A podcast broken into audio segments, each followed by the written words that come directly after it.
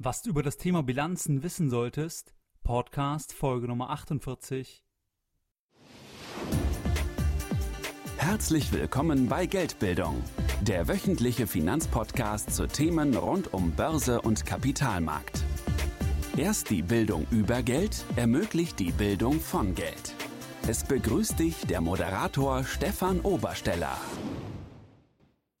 Herzlich willkommen bei Geldbildung. Schön, dass du wieder dabei bist. Wenn dir mein Podcast gefällt, dann würde ich mich über eine gute iTunes-Rezension freuen. Diese Rezensionen sind für das Ranking wichtig und je weiter oben ich im Ranking bin, desto mehr Menschen kann ich mit den Inhalten von Geldbildung erreichen. In der heutigen Podcast-Folge Nummer 48 möchte ich die folgenden Punkte mit dir besprechen. Was ist eigentlich eine Bilanz? Wir werden uns eine Beispielbilanz ansehen. Wir werden uns ferner ansehen, wie die Interaktion mit dem Kapitalmarkt Auswirkungen auf die Bilanz haben kann. Und last but not least werde ich dir sagen, warum ich denke, dass es für dich wichtig ist, dass du diese Zusammenhänge verstehst. Lass uns direkt einsteigen. Was ist eigentlich eine Bilanz? Eine Bilanz ist eine Gegenüberstellung von Vermögen und Kapital zu einem bestimmten Zeitpunkt, zum Beispiel zum Geschäftsjahresende.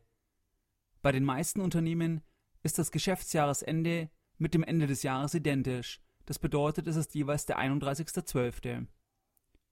Die Bilanz soll Dritten über die wirtschaftliche Situation Auskunft geben. Mit Dritte meine ich dabei Gläubiger, Aktionäre, der Staat, also das Finanzamt und andere Stakeholder wie Mitarbeiter oder Zulieferer. Eine Bilanz hat ferner eine Ergebnis- und Dokumentationsfunktion. Eine Bilanz besteht immer aus zwei Seiten, der aktiven Seite und der passiven Seite. Beide Seiten sind in Summe jeweils identisch. Die Aktivseite einer Bilanz eines Unternehmens zeigt die Mittelverwendung, also wie ist das Kapital, das Vermögen der Gesellschaft investiert. Die Passivseite gibt dazu die Erklärung, woher das Geld oder das Kapital eigentlich kommt. Die Passivseite gibt also Auskunft über die Mittelherkunft. Vereinfacht ausgedrückt könnte eine typische Aktivseite einer Bilanz wie folgt aussehen. Sie besteht aus Umlaufvermögen und Anlagevermögen. Umlaufvermögen könnte zum Beispiel sein die Kasse oder Vorräte. Anlagevermögen könnte typischerweise zum Beispiel Maschinen sein. Wenn wir jetzt wissen wollen, wie die Vorräte oder die Maschinen finanziert sind, dann schauen wir uns die Passivseite einer Bilanz an. Die Passivseite könnte wie folgt aussehen. Kurzfristiges Fremdkapital, zum Beispiel Kontokorrentkredit oder Lieferantenkredit. Andere Bankfinanzierungen, Anleihen, also Kapitalmarktfinanzierungen und Eigenkapital. Sie gibt also Auskunft, wie die Aktivseite finanziert ist. Lass uns eine sehr einfache Bilanz betrachten. Herr Müller will Unternehmer werden und hat 100.000 Euro auf der hohen Kante. Mit diesem Kapital möchte er die Firma gründen und das Kapital als Bareinlage einschießen. Herr Müller hat große Pläne und will daher direkt eine Aktiengesellschaft, eine AG gründen. Er gründet die Erfolgs AG mit einer Bareinlage von 100.000 Euro. Wenn Herr Müller dies tut, dann sieht die Bilanz wie folgt aus. Die Aktivseite, also wie das Geld von Herrn Müller investiert ist, zeigt 100.000 Euro, Sichteinlage oder Girokonto. Er hat diese 100.000 Euro auf dem Firmenkonto des Unternehmens. Die Passivseite, also woher das Geld kommt, zeigt 100.000 Euro Eigenkapital, Herr Müller schießt das Geld aus eigenen Mitteln bar ein. Wenn wir jetzt weiterdenken und denken, dass Herr Müller mit der Erfolgs AG an die Börse gehen möchte, das heißt, dass er einen sogenannten IPO, ein Initial Public Offering, durchführen möchte. Herr Müller möchte sich mit der Erfolgs AG einem breiteren Anliegerkreis öffnen. Er möchte ferner 50 Prozent der Gesellschaft an andere Aktionäre abgeben. Bisher gehört ihm eben 100 Prozent der Erfolgs AG. Im Rahmen des Börsengangs gibt er eben geplant 50 Prozent der Aktien ab. Gehen wir von einem gesamten Unternehmenswert von 100.000 Euro aus. Der Unternehmenswert wäre damit identisch mit dem Buchwert. Für 50 Prozent der Gesellschaft erhält er damit im Rahmen des Börsengangs 50.000 Euro. Durch den Börsengang verändert sich die Bilanzsituation des Unternehmens nicht. Die 50.000 Euro, die die neuen Aktionäre einbringen, fließen in die Tasche von Herrn Müller. Herr Müller erhält daher 50.000 Euro in bar von den neuen Aktionären und sein Anteil an der Erfolgs AG reduziert sich auf nun 50 Prozent. Die anderen 50 Prozent halten eben die neuen Aktionäre. Die Bilanz der Erfolgs AG sieht weiterhin wie folgt aus. Aktiva 100.000 Euro Kasse oder Sichteinlage. Passiva 100.000 Euro Eigenkapital. Jetzt ist die Erfolgs AG an der Börse und kann auf der Passivseite über verschiedene Möglichkeiten mit dem Kapitalmarkt interagieren. Die Erfolgs AG könnte beispielsweise zu einem späteren Zeitpunkt eine Kapitalerhöhung durchführen und damit das Eigenkapital von bisher 100.000 Euro erhöhen. Eine weitere Möglichkeit wäre, dass die Erfolgs AG eine Anleihe emittiert und damit erstmalig Fremdkapital aufnimmt. Die Erfolgs AG steht auch in Bezug auf die Gewinnverwendung mit dem Kapitalmarkt, mit dem Finanzmarkt in Beziehung. Aktionäre haben einen Anspruch auf einen Anteil des Gewinns. Das bedeutet, ein Teil des Gewinns könnte oder sollte irgendwann längerfristig als Dividende ausbezahlt werden. Wenn die Erfolgs AG eine Anleihe emittiert, dann steht ein Teil des Gewinns in Form eines Zinsaufwands den Gläubigern der Anleihe zu. Das, was wir bei der Erfolgs AG nun im Kleinen in Bezug auf die Bilanz gelernt haben, kannst du auf große Gesellschaften übertragen, beispielsweise Unternehmen wie der BMW AG oder Siemens. Analog der Erfolgs AG kannst du auch bei der BMW AG auf der Passivseite der Bilanz sehen, woher das Geld kommt. Das heißt, wie viel Euro, wie viel Milliarden der BMW AG aus der Bilanz kommen von Fremdkapital und wie viel kommen von Eigenkapital. Diese Daten kannst du jeweils dem Geschäftsbericht des Unternehmens entnehmen. Wenn du die Daten hast, kannst du beispielsweise Eigenkapitalquoten oder Fremdkapitalquoten oder andere Verhältnisse bilden und dann dir ein eigenes Fazit über die finanzielle Situation in Bezug auf die Bilanz des Unternehmens bilden. Eigenkapital ist generell aus Sicht der Firma teurer, da der Investor mehr Risiko trägt und dementsprechend eine höhere Risikoprämie fordert.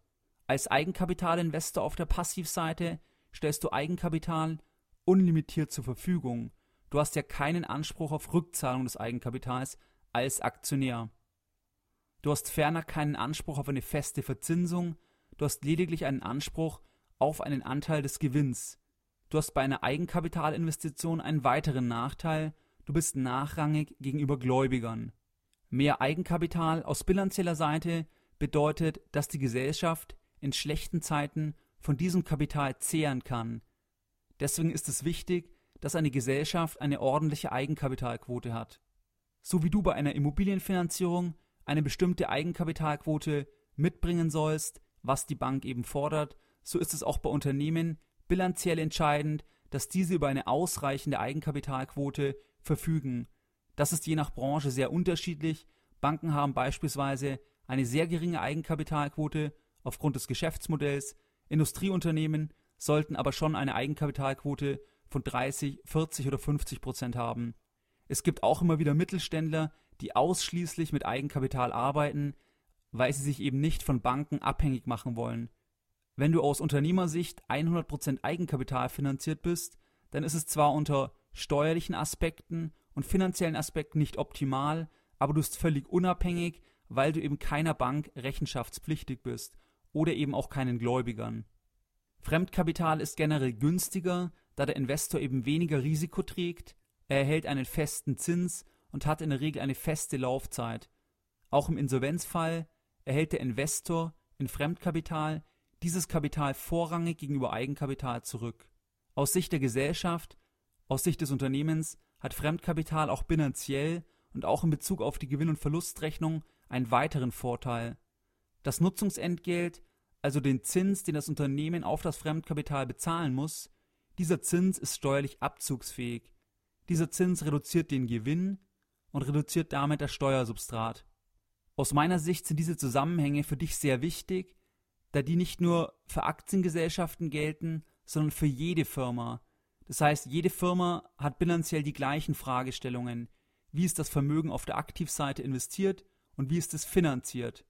Spätestens wenn du als Unternehmer einen Kredit bei der Bank möchtest, dann stellen sich eben die Fragen, wie viel Eigenkapitalquote hat die Gesellschaft, wie ist die Ertragsfähigkeit der Gesellschaft, etc. Auch bei der Beurteilung von Einzelaktien kann dir eine bilanzielle Betrachtung helfen.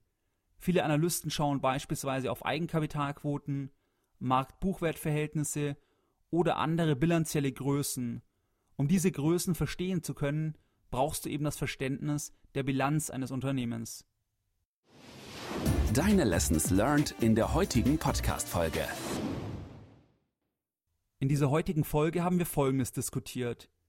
Die Aktivseite einer Bilanz sagt, wie sind die Mittel der Gesellschaft, wie ist das Vermögen der Gesellschaft eigentlich investiert? Ist es in Anlagevermögen oder ist es in Umlaufvermögen investiert und in was ist es genau investiert? Die Passivseite der Bilanz ergibt in Summe das gleiche wie auf der Aktivseite, es zeigt lediglich, wie die Aktivseite finanziert ist. Das heißt, ist die Aktivseite überwiegend über Fremdkapital oder überwiegend über Eigenkapital finanziert. Wenn ein Unternehmen an der Börse ist, dann hat es mehrere Möglichkeiten, sich auf der Passivseite zu finanzieren. Gegebenenfalls gibt es die Möglichkeit einer Kapitalerhöhung, um weiteres Eigenkapital aufzunehmen. Ferner könnte es möglich sein, dass die Gesellschaft Anleihen emittiert, um weiteres Fremdkapital zu erhalten, und dies neben einer klassischen Bankenfinanzierung. Jedes Unternehmen steht vor der gleichen Frage, und auch du als Privatperson kannst letztlich deine eigene Vermögensbilanz aufstellen. Angenommen, dein Vermögen besteht aus einem Haus, was in etwa 300.000 Euro wert ist, und einem ETF-Portfolio im Wert von 20.000 Euro. Dann hast du eine Bilanzsumme von 320.000 Euro. Und dies ist die Aktivseite. Die Passivseite, dort müsstest du schauen, wie ist dieses Vermögen finanziert. Wie viel Kredit ist noch auf dem Haus? Wenn du beispielsweise noch 200.000 Euro Fremdkapital hast, was entsprechend als Grundschuld auf diesem Haus eingetragen ist, dann ist dies eben ein Teil, wie dieses Vermögen in Höhe von 320.000 Euro finanziert ist. Die anderen 120.000 Euro könnten dann quasi Eigenkapital sein. Dein Vermögen in Höhe von 320.000 Euro minus die Kreditsumme in Höhe von 200.000 Euro ergibt dann dein Nettovermögen in Höhe von 120.000 Euro. Und auch in dieser Vermögensstruktur könntest du zum Beispiel ausrechnen, was ist denn deine Eigenkapitalquote auf dein gesamtes Vermögen, wie viel ist denn deine Schuldenquote auf dein gesamtes Vermögen etc. Traditionellerweise möchte ich auch heute die Podcast-Folge Nummer 48 hier auf Geldbildung wieder mit einem Zitat beenden und heute eines von Benjamin Franklin. Willst du den Wert des Geldes kennenlernen? Dann geh und versuche dir welches zu borgen. Mehr Informationen zu Themen rund um Börse und Kapitalmarkt findest du unter www.geldbildung.de. Und immer daran denken, Bildung hat die beste Rendite.